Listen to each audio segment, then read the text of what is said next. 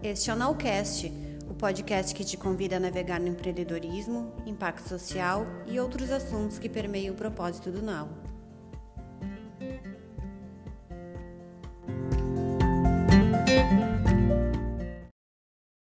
Olá, pessoal! Estamos no Nowcast hoje para falar sobre comunicação para diversidade e inclusão.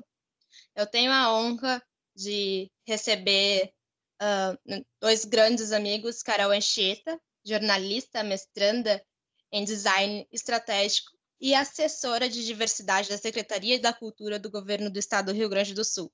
Também recebo para hoje Rafa Bernardes, formado em comunicação social, publicidade e propaganda pela SPM, que atua há cerca de 10 anos com marketing, comunicação e eventos, e hoje é a pessoa responsável pelo setor de marketing do NAU.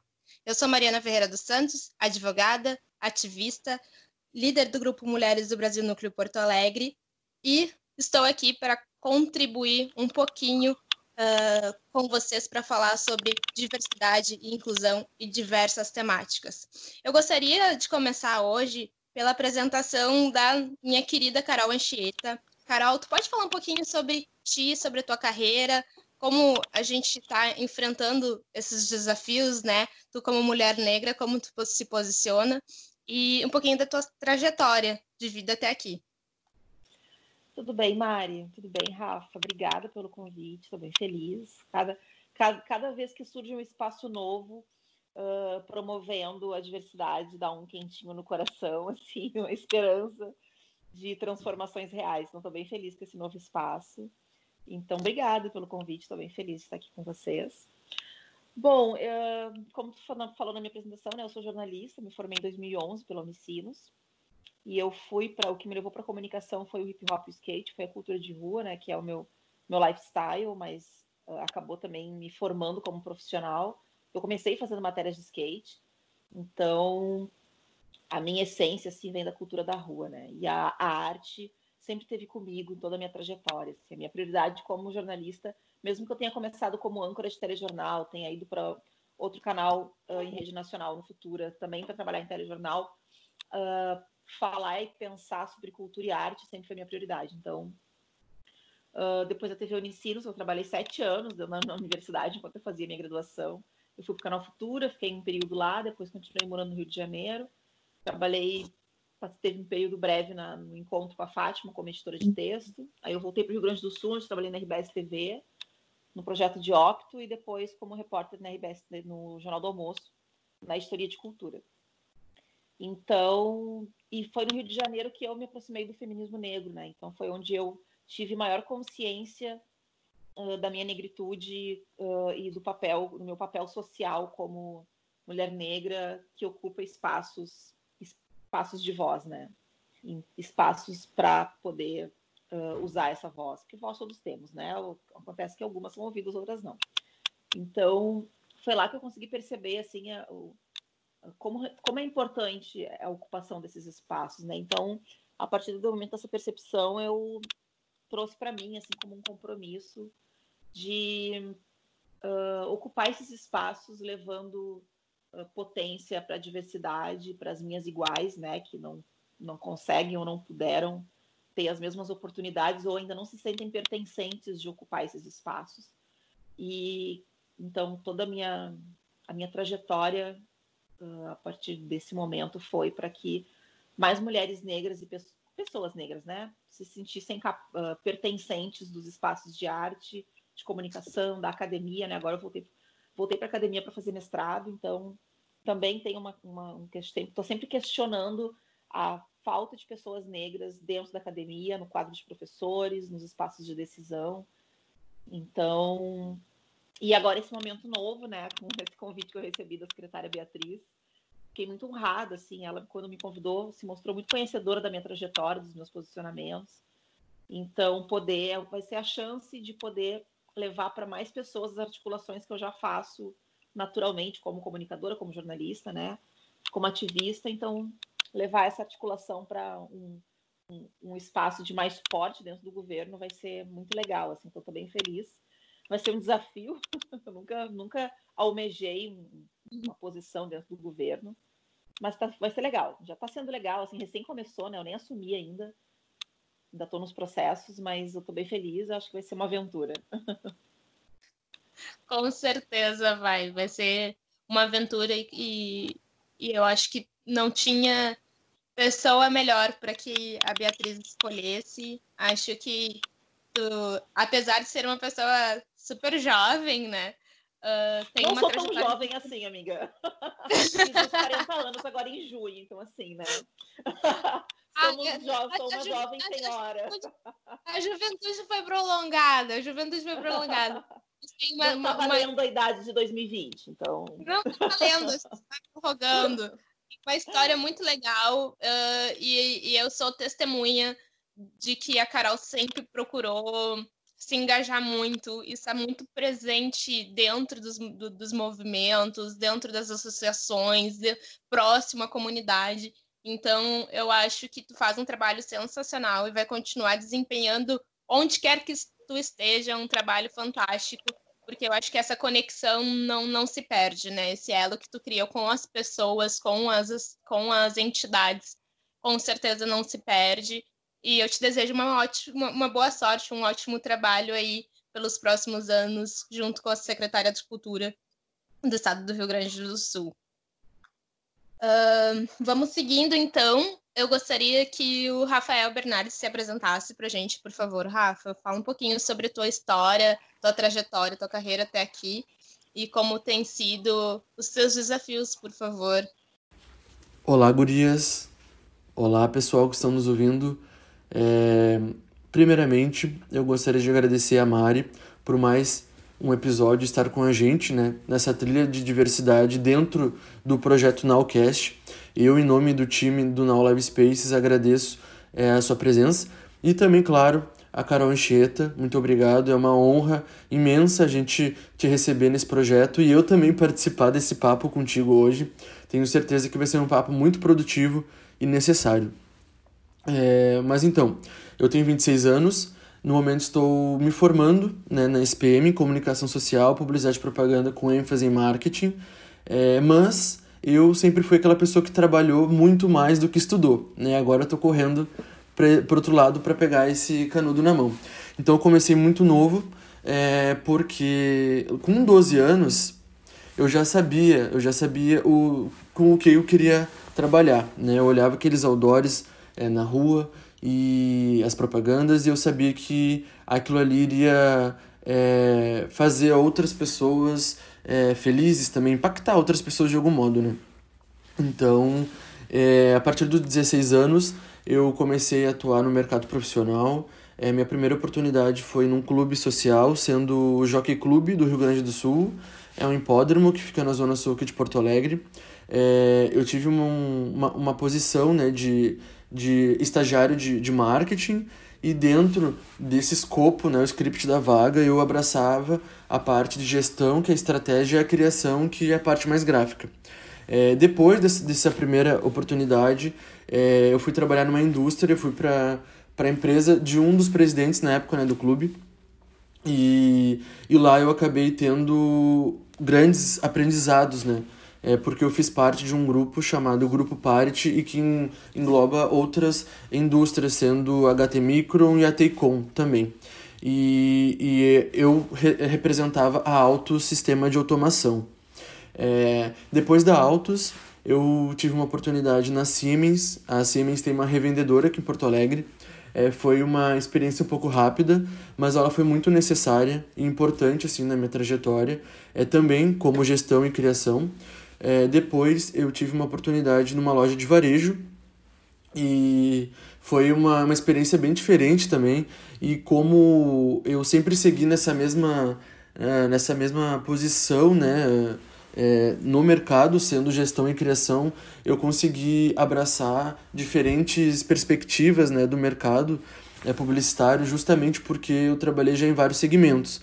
É, depois dessa, dessa loja de varejo, eu trabalhei na Associação Médica do Rio Grande do Sul, que é o Teatro Higgs, e lá que eu comecei a me, a me envolver mais com a parte de eventos também, né? Que querendo ou não, eventos é, lida com pessoas e trabalha bastante esse lado comunicacional, né? Então, na Higgs, é, eu fiz toda essa parte de marketing, também eventos dos médicos psiquiátricos do estado do Rio Grande do Sul.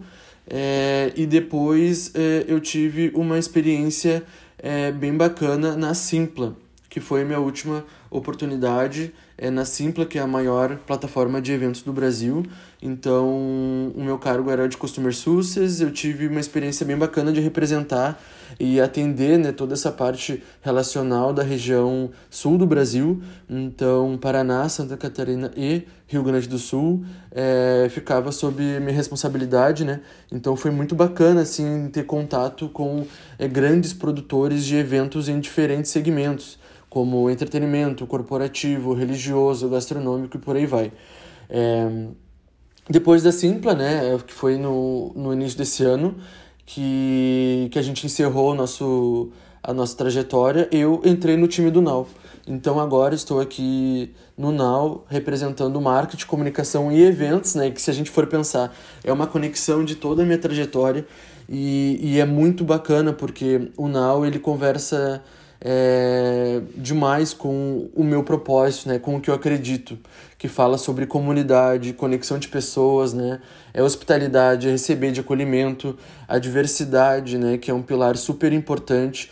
Eu, como membro da comunidade LGBT, eu represento LGBT dentro do NAU, então é um dos pilares também que a gente acredita e a gente quer fomentar isso de uma forma positiva né, no mercado.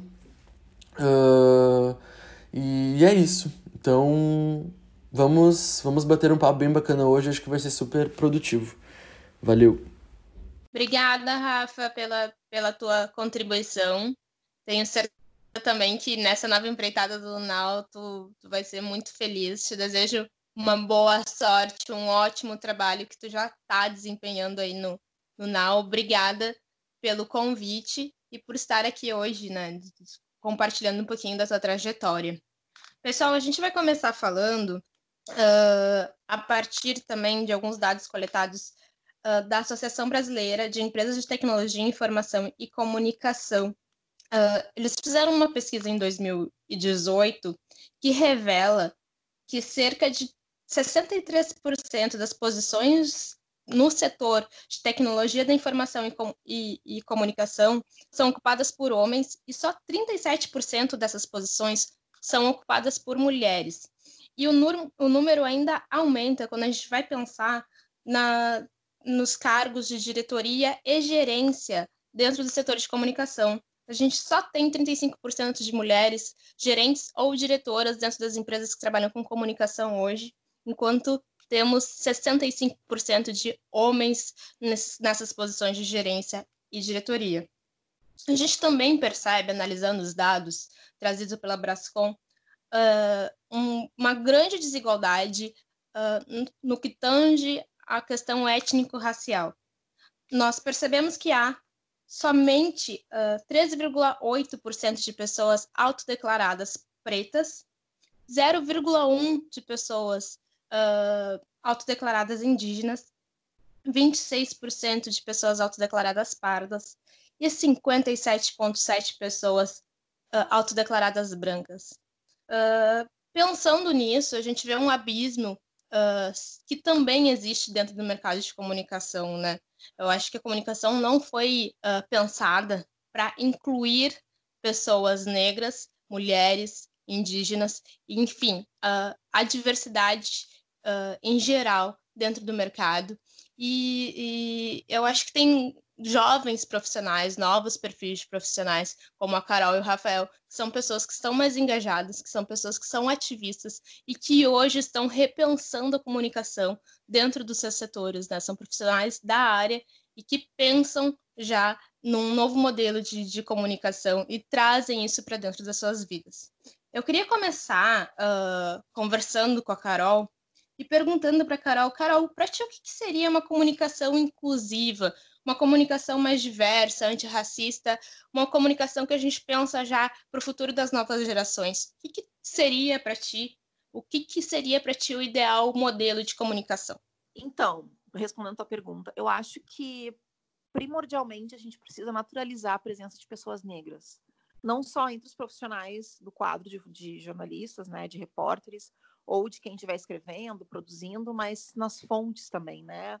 Não ficar, uh, não convidar pessoas negras somente para pautas em relação às questões raciais, uh, sobre pobreza. A gente precisa também potencializar as vitórias, as posições relevantes, todas as posições relevantes, né? Vou reformular. pessoas negras em outros, em outros lugares que não seja só o da pobreza, só o da, da vítima de algum, alguma, alguma catástrofe ou alguma questão social, né? Uh, de pobreza, de miséria, de, de, de bandidagem, né? De marginalidade. Enfim, eu acho que a partir do momento que a gente quer a comunicação potencializa as, as, essas presenças negras de outro lugar, isso já é ser diverso, né? Eu acho que a, a, a, diminuição da, do, do, preconceito não é só da inclusão, não é só da presença, não é só da, das vagas. Claro que o principal é potencializar com o emprego, né? Com, mas quando a gente uh, quando a comunicação vira um espaço para a imagem das pessoas negras estarem ali de outra forma, já é já é inclusiva, né? Eu acho que as pessoas acho que ainda tem um, um, imaginário da inclusão muito limitado, assim, né? De que, ah, tem uma repórter negra, bota ali.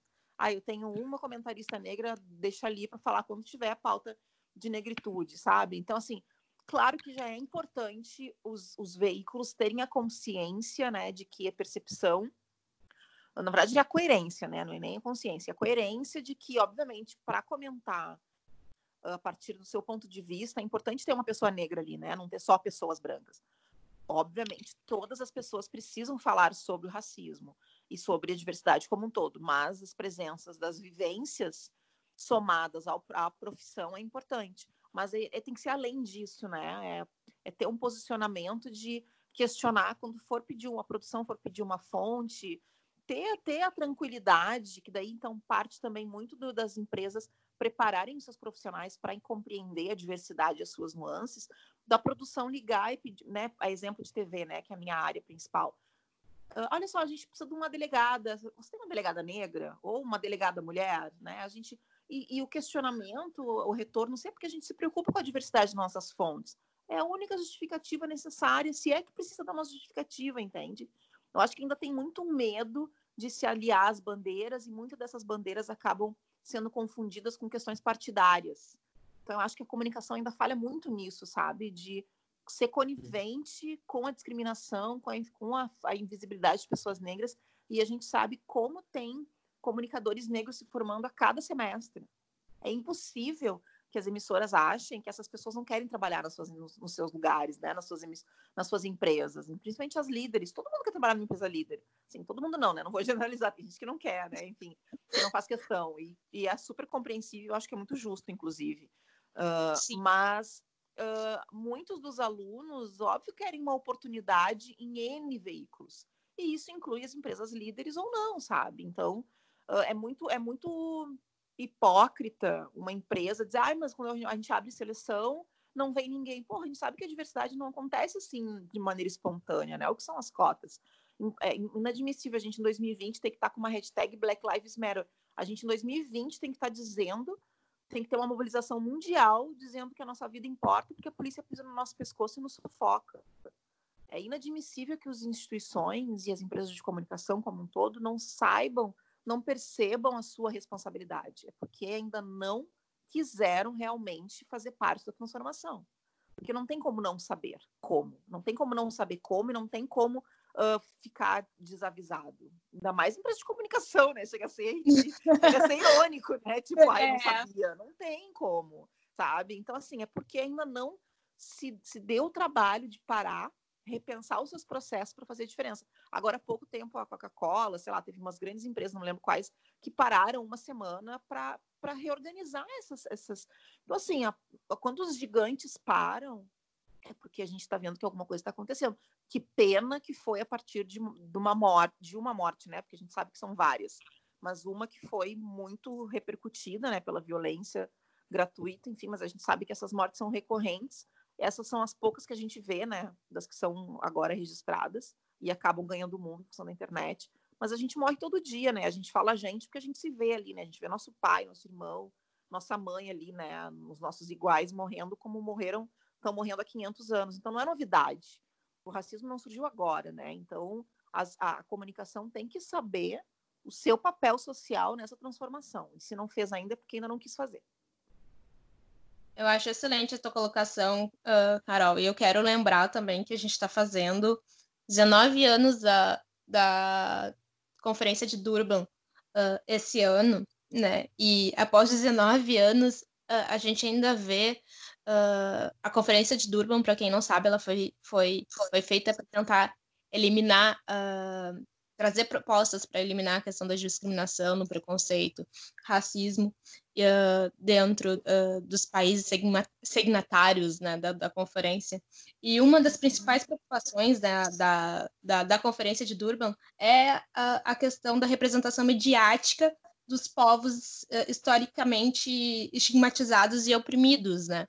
Então, uhum é importante uh, porque a gente já passou 19 anos e agora que algumas empresas que são uh, que trabalham aí na grande mídia, não só uh, em nível nacional, mas como internacional, estão uh, começando a se atentar para o que foi discutido há praticamente 20 anos atrás na Conferência de Durban, né, em ações implementa implementar ações que retirem esses estigmas dos, desses povos, né, que a gente comece a refletir e a trazer também um senso crítico para dentro dessas empresas uh, de comunicação, pensando uh, também nessa questão da, da, da, da responsabilidade da, da, comunicação em si, uh, eu acho também importante a gente falar sobre esses profissionais, né? A formação desses profissionais.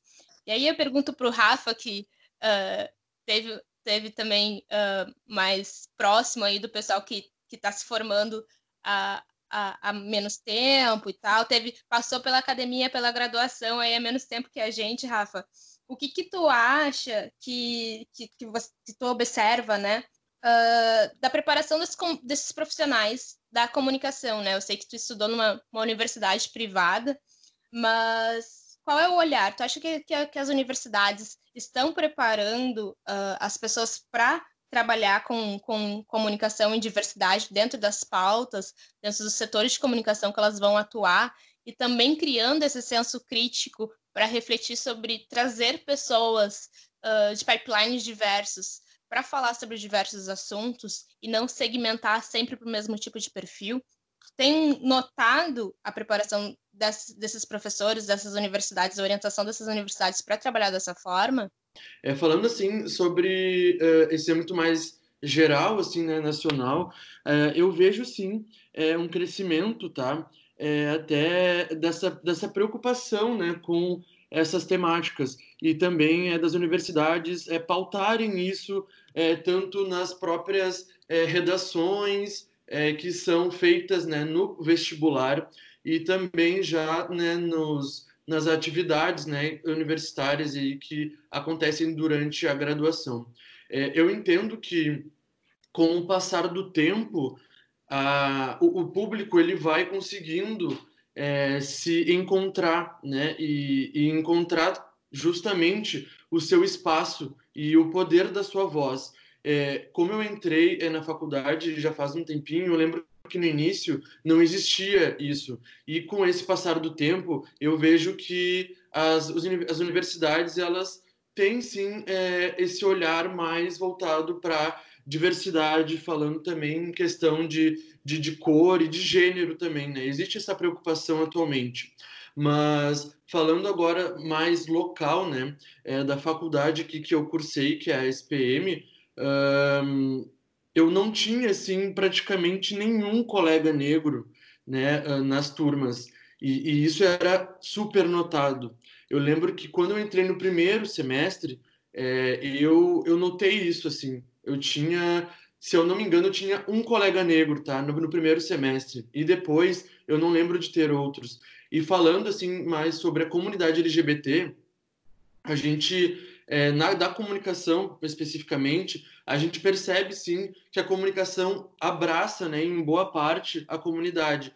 Porém, é, com o passar do tempo, as pessoas elas estão se vendo mais flexíveis, de fato, né, para poder colocar a sua voz e também a sua opinião de, de, de livre-arbítrio, né, para é, se posicionar no mercado. E também uh, eu vejo que a, a, própria comunicação também, né? O profissional ele está sendo preparado sim para trabalhar a inclusão e a diversidade, mas quando esse profissional de comunicação ele está sendo direcionado para uma outra área, é por exemplo uma área de advocacia, um escritório de odonto, o profissional de comunicação ele esquece um pouco das crenças e dos valores e dessas necessidades, né, que a gente está pautando aqui, é, justamente porque porque a advocacia não tem esse viés né? O odonto não tem esse viés. Eu vejo que o profissional da comunicação é, ele ele deixa um pouco de lado quando ele se envolve com outras áreas. Então, ele está sendo preparado sim, mas isso se perde no meio do caminho. Sim, sim.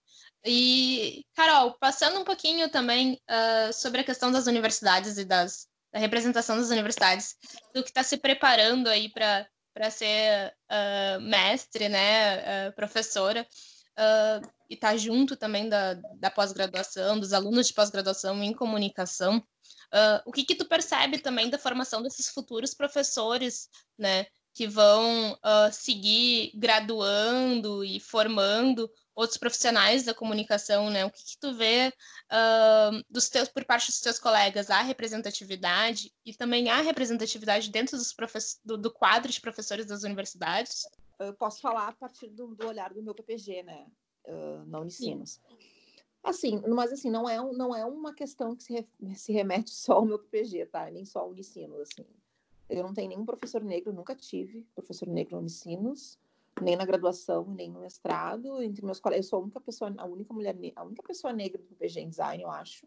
Eu acho que teve um aluno, se não me engano, negro, que foi, que era imigrante. Eu não me lembro, tá? Ele não foi meu colega. Eu, eu me lembro de ver ele nas turmas quando eu cheguei, ele estava acabando já.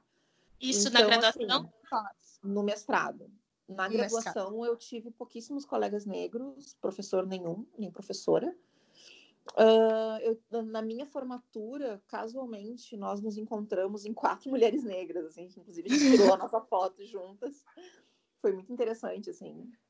Uh, então eu nunca tive essa representatividade, nem eu não tive nem nenhuma discussão sobre as questões raciais uh, na minha graduação. Até porque quando eu fiz também uh, não, não se tinha essa discussão né, na academia, assim, pelo menos não no meu, na, na minha vivência acadêmica, nunca tive essa reflexão, nunca tive questões sobre racismo discutidas assim em sala de aula. Sentia falta, obviamente, mas não tinha essa representação. E agora no mestrado a mesma coisa. Assim, a minha dissertação é justamente pensando nisso, né? A minha dissertação trata sobre uh, projetação de cenários a partir do afrofuturismo dentro da moda sustentável, aliada às ferramentas do design estratégico. Então, o design estratégico é uma área do design que uh, de projetação, né? Projetar cenários, assim, né? Então, não é de produto, é sistema produto-serviço. Então, se alinha a outras, se alinha a outras áreas para projetar futuros possíveis, assim, né? Mesmo que utópicos, mas futuros melhores. Então, no meu caso, como eu penso potencialização de pessoas negras a partir da sustentabilidade, eu uh, me alio ao futurismo pela questão projetual que ele também tem, né? O futurismo nos provoca a ir para a ancestralidade, reorganizar o nosso presente para potencializar o nosso futuro. Então, para a gente se des descontinuar na nossa vivência o olhar do colonizador a respeito de nós mesmos, né? O olhar do colonizador sobre o que é ser negro na sociedade. Então, uh, a minha pesquisa é muito inédita. Assim, eu, eu, eu e os meus professores não conhecemos outra dissertação até então, né? Gente é muito difícil dizer que é única, mas até então não encontramos outra reflexão dentro do design estratégico sobre negritude. Então, obviamente, para mim teria sido mais fácil. Fácil não é porque uma, um pós, uma pós-graduação nunca é fácil, mas teria sido mais cômodo ter ido para comunicação ou para ciências sociais, né? A comunicação por já ser a minha área de formação na graduação e as ciências sociais, que é a área que geralmente pensa e reflete, estuda as questões sociais, obviamente, né, pela sua essência. Mas eu sempre fui muito alinhada, fui muito ligada à cultura, à arte, à moda, né, à questão visual. Então, o design estratégico me trouxe a possibilidade de poder projetar e também pensar nessa questão da identidade partindo da questão visual, né, enfim. Então, foi o curso que eu consegui me encontrar melhor para os questionamentos que eu carrego. E eu acho que sim, eu acho que a universidade tem um papel fundamental. Qual é o melhor, qual o lugar mais apropriado para se articular a transformação um lugar que deveria ser teoricamente seguro para se articular vários pontos de vista, pensando um futuro promissor, a academia, né, a escola. Mas a gente sabe que não é isso que acontece.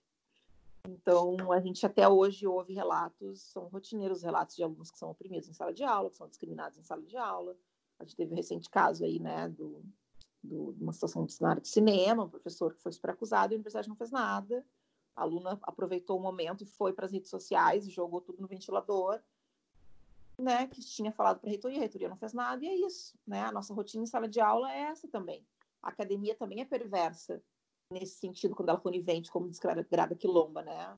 Em Memórias da Plantação, ela escreve sobre isso, de que a academia, que é um lugar que deveria ser de excelência, também se torna violento quando ele é conivente com essas situações e não, não, não, não, não faz parte da mudança, da transformação, né? Então, eu acho que é muito grave quando a academia não, não também, assim como a gente estava falando antes das empresas de comunicação, quando a academia não assume a sua responsabilidade na transformação social no que diz respeito ao racismo e aos preconceitos diversos.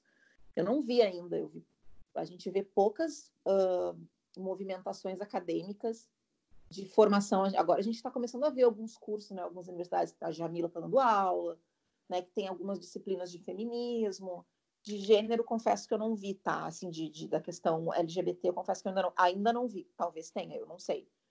Mas eu tenho visto já algumas universidades se articulando com disciplinas que tratam dessas questões.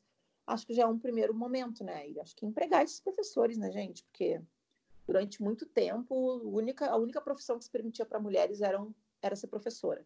E, obviamente, a maioria dessas mulheres, muitas eram negras. Então, a gente tem muitas professoras, muitos professores negros, né? Na academia não temos tanto quanto gostaríamos, mas eles estão lá, essas pessoas estão na academia. A gente precisa empregar esses mestres, né? Sim, e, e o esforço também que, que uh, não só a população negra, mas uh, histórica, a, a, a, população histórica, a, a, população negra vem com esse histórico de, de segregação dentro da, da academia e da falta de reconhecimento do, do, do, da produção e da cultura negra uh, pela academia, né, dos nossos uhum. autores, uhum. né, uh, de toda a produção que a gente faz, né, a gente vê a, a, a invisibilidade disso dentro da academia, né, e, e, eu te parabenizo pela coragem de ser uma pioneira aí uh, dentro do, do design estratégico, em pensar numa nova perspectiva, em trazer essa reflexão uh, dentro de uma academia e principalmente numa universidade que ainda é uma universidade conservadora, que é a Unicinos, uhum. né? Então, parabéns pela, pela audácia. Obrigada. De propor coisas novas. Uh, Carol, pensando também agora nessas questões de bolas fora aí que a gente já começou falando, né?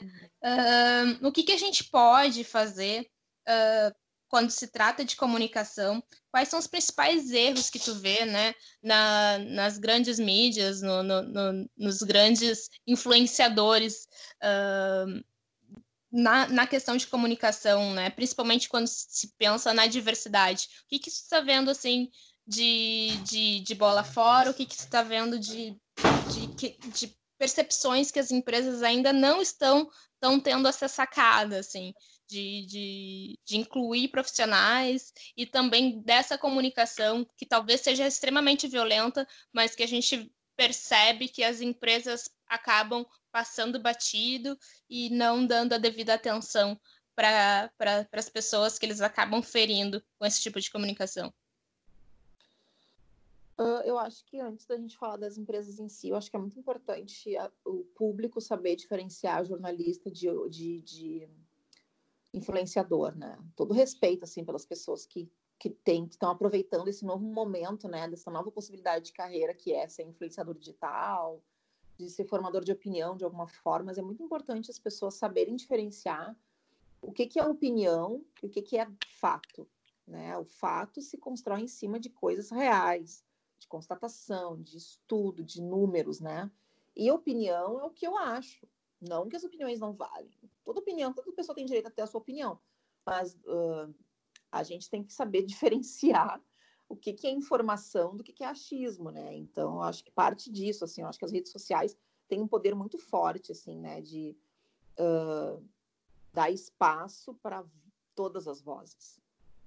Só que isso é muito delicado também, né? A partir do momento do, que a gente fala de uma sociedade que não que não tem uma formação uh, potencializada assim para o conhecimento da informação, né? A gente tem é muito difícil assim, né? A gente tem um governo que uh, propaga as fake news assim, então é muito difícil, né? Tu, tu bater de tu conseguir dif diferenciar o que que é notícia do que que é fake news, né? Então não é uma coisa simples.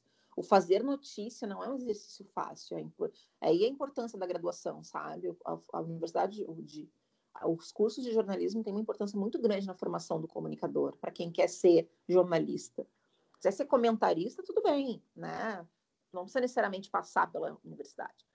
Mas eu acho que o espaço de notícia ele tem que ser reservado para o jornalista, né? Enfim, ou as pessoas especialistas que estão ali falando do seu ponto de vista da sua área como comentarista, enfim, né? Em, outra, em, outro, em outro lugar de, de fala, que não da informação, da notícia, né?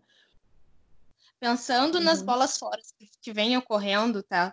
Uh, principalmente no setor da comunicação, quais os erros que tu vem observando? O que, que a gente vê? Que uh, às vezes não é só uma pessoa, uma pessoa física, que comete uh, uh, erros gravíssimos quando vai se referir a minorias, mas a gente também vê grandes veículos de mídia né, sendo permissivos com esses erros, né, a, ponto de, de do, das pessoas, da, da, da, sociedade olhar e falou co, como isso foi a público, né? Como essa reportagem chegou aí a público sem que houvesse realmente alguém que falasse, olha, tem alguma coisa errada com essa com, com, com essa com esse produto, com essa comunicação, com esse alinhamento, né? Essa comunicação é violenta para um determinado grupo de pessoas, né? A gente pode citar aí o caso recente ali da Bombril, por exemplo, né?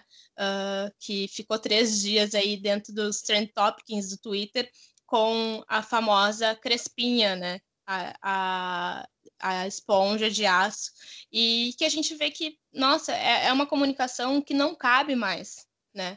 Uh, nunca coube e que hoje em dia realmente a, a, a sociedade questiona uma das maiores empresas do segmento uh, manter esse tipo de comunicação, né? O que está acontecendo? Quais são as, a, a, os filtros que não estão funcionando dentro da comunicação?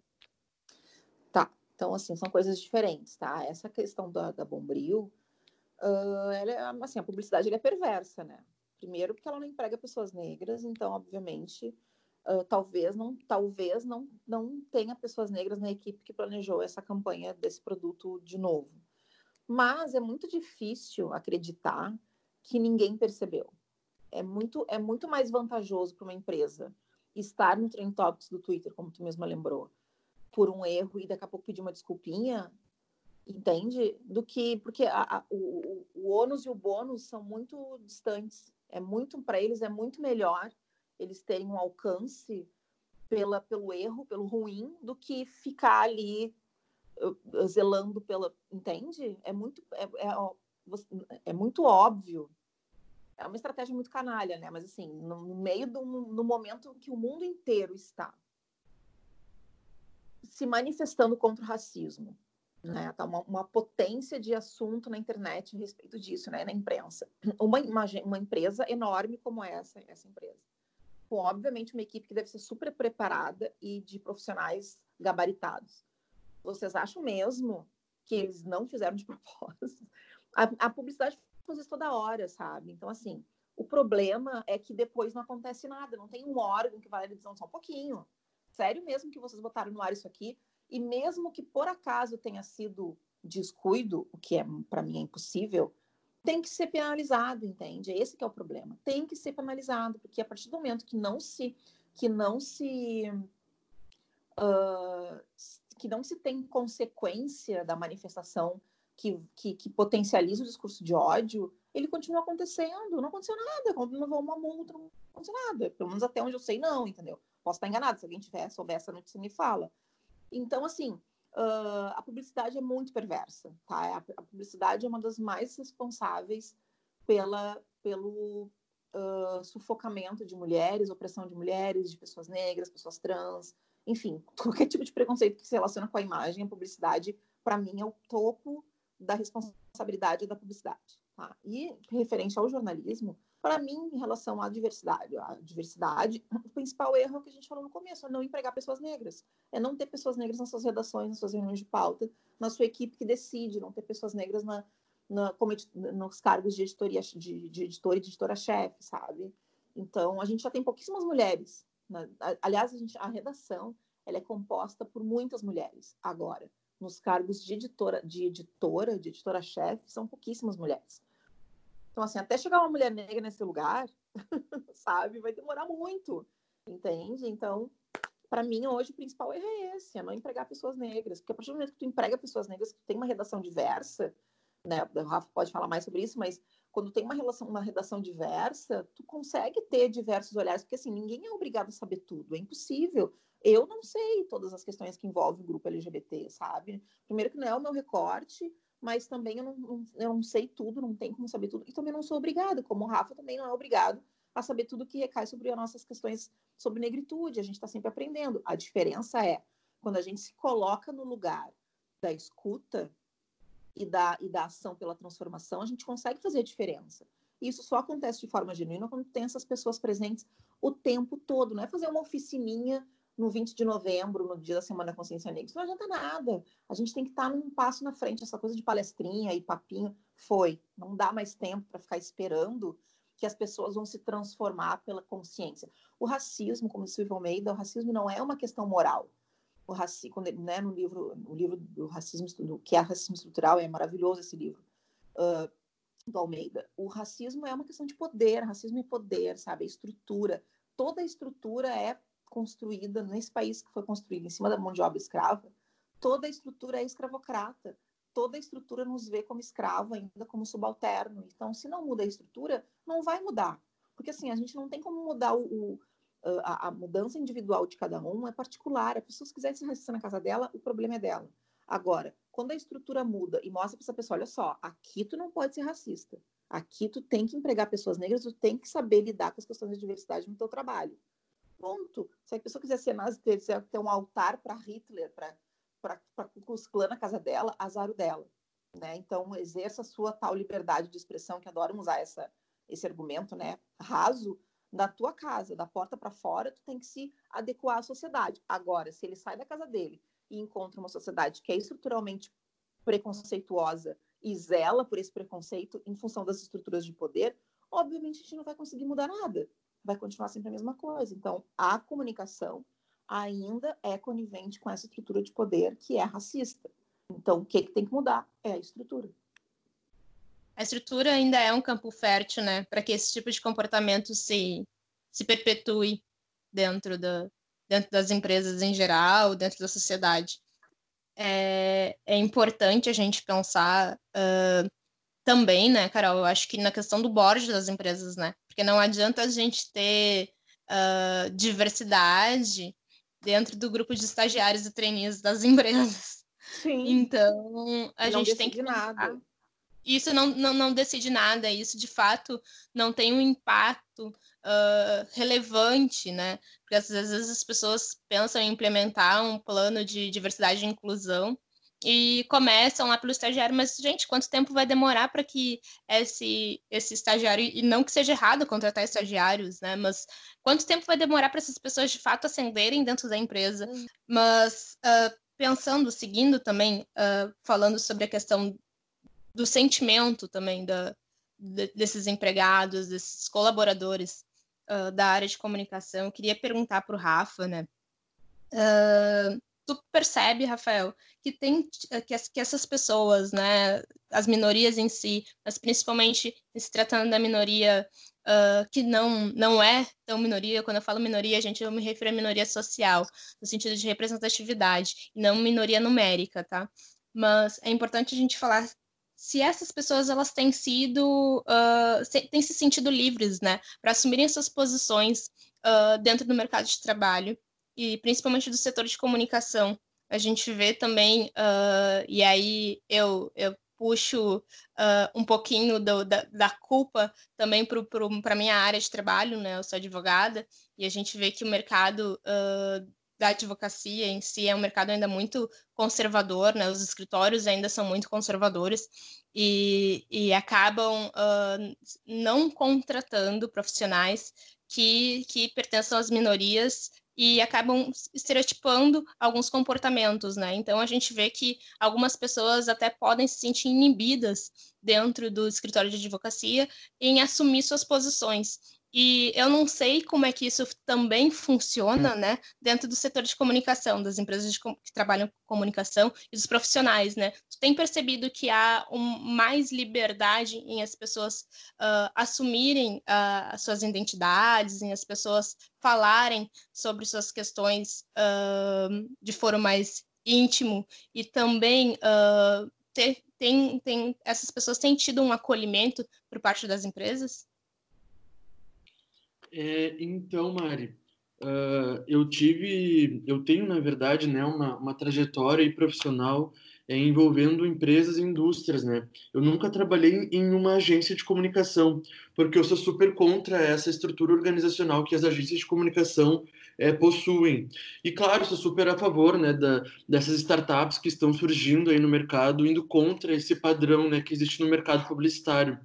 É, mas justamente por isso eu tive vivências né, no mercado, é, nessas indústrias é, e também multinacionais. É, não, não, vou falar o nome aqui da, da, das empresas, mas eu tive algumas vivências que foram bem, a gente pode dizer que foram bem delicadas, tá?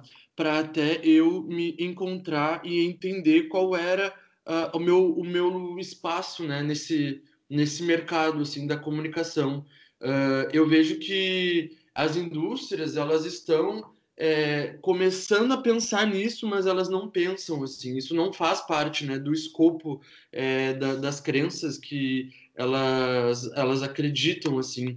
É, e é bem delicado, porque eu já saí sim de empresas porque eu não consegui ficar dois meses lá por situações de, é, de bullying, né, de preconceito. E eu estou falando assim em relação a, eu participar né, e ser membro da comunidade LGBT. Isso ainda está num processo muito lento né, de desenvolvimento e isso é muito complicado para a comunicação, porque a comunicação, ao meu ver, ela existe né, para a gente impactar um grande público, né, uma grande parcela aí, é, de pessoas. Uh, a última empresa que eu trabalhei, que ela é reconhecida como a maior plataforma de eventos do Brasil, é, foi a, a, única empresa né, de dessas que eu, que eu tive aí na minha carreira é, que eu consegui entender um posicionamento diferente já lidando, né, tendo uma, um contato já diferente assim com os colaboradores, é, ou PCDs, ou também é, que são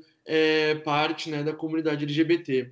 E também é, a, o setor de marketing, eu não atuava né, no setor de marketing especificamente, eu estava na parte mais de relacionamento, mas eu, eu trabalhava direto né, com esse setor, eu vi essa preocupação. Então, essa empresa, ela tinha, é, ela, é, ela é muito nova, né, tem seis anos de mercado, é, mas é uma startup né, que foi é, é, sendo desenvolvida né, a partir agora desse desenvolvimento que está acontecendo na diversidade. Então, é, ela está acompanhando esse crescimento né, nessas áreas de inclusão e diversidade. Mas as maiores empresas, indústrias multinacionais, é, isso ainda não é pautado. Então é muito complicado mesmo, assim, porque quando a gente sente na pele, né, ainda mais quando a gente está ali é, trabalhando, né, para comunicar, para fazer uma estratégia legal, né, para trabalhar em um projeto bacana, né, e passar isso adiante, né. A comunicação faz isso, né? Ela tem esse poder de impactar grandes públicos, então é muito é complicado porque tu não consegue colocar ali, né? Tu não consegue depositar, né, o teu é, o teu propósito, né? E, mas enfim, é, é, bem, é bem complicado isso, Mário. E eu espero né, que logo as grandes empresas, principalmente multinacionais, tenham um olhar voltado né, mais para para essa diversidade assim e, e, também usando a comunicação como uma ferramenta potencial né para a gente conscientizar né o, o, grande público que é impactado né através dessas dessas campanhas com certeza a gente já vê agora uh, o DNA de algumas startups já pensando uh, em outros vieses de, de comunicação, né? E, e para encerrar a nossa maravilhosa entrevista, eu pergunto para Carol, Carol, o que que tu vê de futuro para comunicação, né? Principalmente uh, pensando no pós-pandemia, quais são os desafios que a nossa comunicação atual tem que superar para chegar num futuro que seja mais equânime dentro uh, da sociedade brasileira e que busque também respeitar uh, a diversidade e a realidade das pessoas que, que estão aqui uh, na batalha, dos profissionais que também estão fazendo essa comunicação, né? eu acho que a comunicação precisa perder esse medo da é que a comunicação ainda fica ainda é muito pautada pela neutralidade, que óbvio é importante, né? A, a, a, a comunicação ser uh, uh, neutra, né? Até onde ela consegue, porque a neutralidade 100% é muito complicada. Mas que é, essa, esse medo acaba distanciando a comunicação da ação pela, pelo direito, pelos direitos humanos mesmo, como eu falei antes, né? A gente vê poucas mobilizações de informação a respeito disso. Né? Olha quantos anos o Brasil é um dos, países que, um dos países que mais mata jovens negros. E a gente começou a falar disso de maneira potente ano passado. Ano passado né? Então, uh, isso eu estou falando do meu recorte, né? como mulher negra, assim, falando de negritude e racismo. Então, eu acho que a principal, e, e pensando pandemia, assim, eu acho que é muito difícil fazer previsões, né? Eu não, não, não gosto muito das previsões, assim, eu não, não sei dizer o que, que eu acho. O que eu espero é que a comunicação consiga vencer essas, esse, esse último momento de, de, que as pessoas parecem que descobriram agora o racismo, ok, né? É, é, é, é inacreditável, mas ok. Que seja daqui para frente, né? Que a gente não volte para trás e que continue com as redações 90% brancas, né? Enfim, a gente consiga mudar isso. Para mim é o principal, porque ficar, a gente fica almejando muitas coisas, se a gente não muda esse basiquinho, que é muito importante, não vai ter outra, muda outra mudança, vai continuar a mesma coisa. Então, se não tiver essa mudança, uh, não vai ter, não tem como almejar outras transformações, né? Isso que eu imagino da comunicação, que eu espero, né? Que ela consiga mudar a partir desse momento que a gente vive. Esses são os primeiros passos, né? Eu acho que a, essa, é, essa é a reflexão que fica, né? A gente realmente, eu, falei até no, em outros podcasts uh, que a gente tem gravado, sobre a. E eu acho que é essencial também, principalmente para os profissionais de comunicação, essa, esse senso crítico, né? Uh, para mais do que a educação, eu acho que entrar num espaço e ver se esse espaço está sendo realmente representativo, uh, e condizente com a realidade brasileira, né?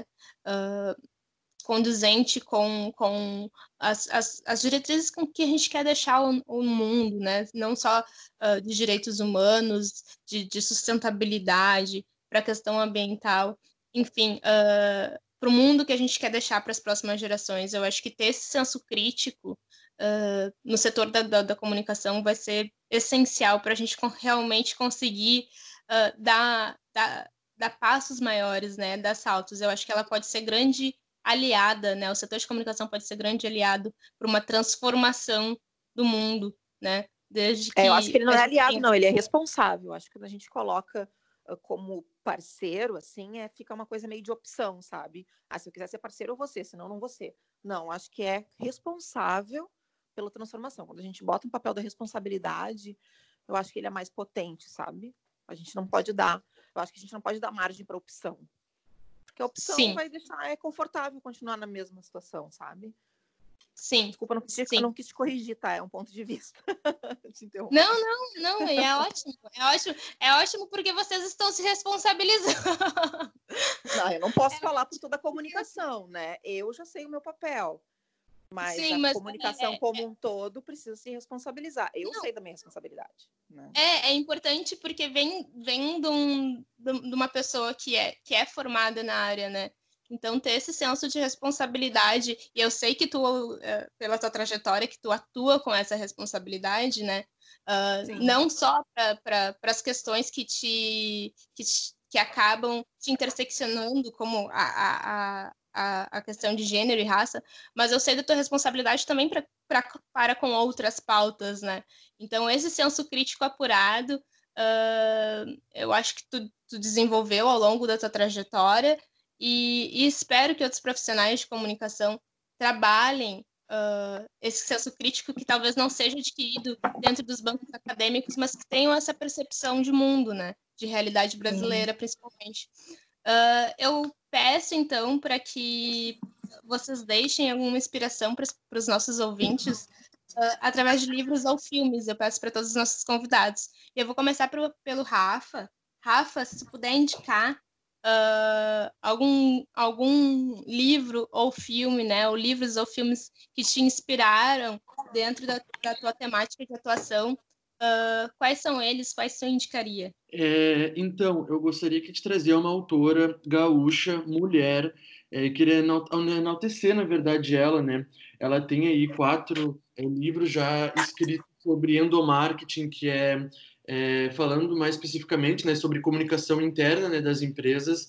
E, e, desde o primeiro livro, que seria o livro Respirando o Endomarketing, é um livro pequeno, mas é um livro bem necessário, é, que fala já sobre a inclusão e a diversidade nas organizações. Então, eu queria enaltecer essa autora, qualquer livro dela é, é incrível, porque pauta essas é, esses assuntos assim que a gente está falando aqui e que desde o início também né, da, da minha trajetória eu acompanhei é, os livros que ela escreveu e sempre me, me guiou muito né, ter esse olhar também é voltado mais é, para a beleza né, das diferenças e das características de cada um. Então, o nome dela é Ana Lisa de Medeiros Brum. É, eu super indico e, então fica aí. É, qualquer livro dela, vocês vão amar, gente. Carol, o que, que tu deixa de inspiração aí de livros sobre as temáticas que tu atua e que podem trazer inspiração para os nossos ouvintes? Bom, as minhas leituras não são sobre comunicação, né? Uh, eu vou dizer que eu li pouquíssima teoria de comunicação na minha formação, inclusive, que sempre foi muito prática. Uh, então, também em função do mestrado, né, uh, eu tenho lido muito, obviamente, as questões raciais, sobre as questões raciais, então eu estou lendo agora Imagens de Controle da Winnie Bueno, que é uh, uma advogada aqui de Porto Alegre, né, uma ativista maravilhosa, uma amiga querida. Ela acabou de lançar um livro, Imagens de Controle, um conceito do pensamento de Patricia Hill Collins, que é a, a, o projeto dela de mestrado. É da editora Azul, aqui de Porto Alegre. Super sugiro, comprei na livraria Baleia, na nossa querida Nani Hills, maravilhosa, que tem uma coleção incrível, todo o acervo da Nani é muito potente em relação às questões raciais, a questão LGBT, né, o foco da, da, da baleia é, são as questões de direitos humanos, né, como um todo. Além, claro, tem, também tem uh, ficção, tem romance, enfim, mas o foco dela tem muita escritura mulher, enfim. Fica essa sugestão também de lugar. E eu recebi essa semana, não abri ainda, mas eu tô louca para ler, uh, o Quilombismo do Abdias Nascimento, uh, documentos de uma militância pan-africanista. Eu acredito muito no nosso quilombamento, para o nosso fortalecimento. Eu acho, claro, a gente não precisa se isolar do mundo, nem se afastar da, da, da articulação com a branquitude, mas eu acho que enquanto a gente não se fortalecer entre nós, eu acho que ainda a gente vai ficar muito longe de conseguir uh, uh, ser próspero, né? Ai, adorei, adorei as, as indicações do Abdias e a 13 terceira emenda eu já, eu já conhecia. Uhum. A da Winnie eu já ouvi ela falando, mas ainda não comprei o livro, vou comprar. Ai, e, e da a indicação do, do, do Rafa também, da Annie, eu vou, eu vou uhum. atrás para procurar. Gostei, fiquei bem curiosa. Quero agradecer muito a presença de vocês uh, no, no dia de hoje e espero poder contar com vocês outras vezes, quem sabe presencialmente no pós-pandemia, né? A gente consiga se encontrar e se abraçar. Espero que a gente possa fazer alguns eventos uh, que falem sobre, sobre essa temática que é tão relevante que não pode se encerrar aqui. E desejo para vocês, então, sucesso nas empreitadas. Continuem revolucionando os espaços e trazendo conhecimento tão importante uh, nesse momento de crise que estamos vivendo. Obrigada, gente. Foi demais. Obrigada. E até uhum. a próxima. Valeu, obrigada. Obrigado, pessoal.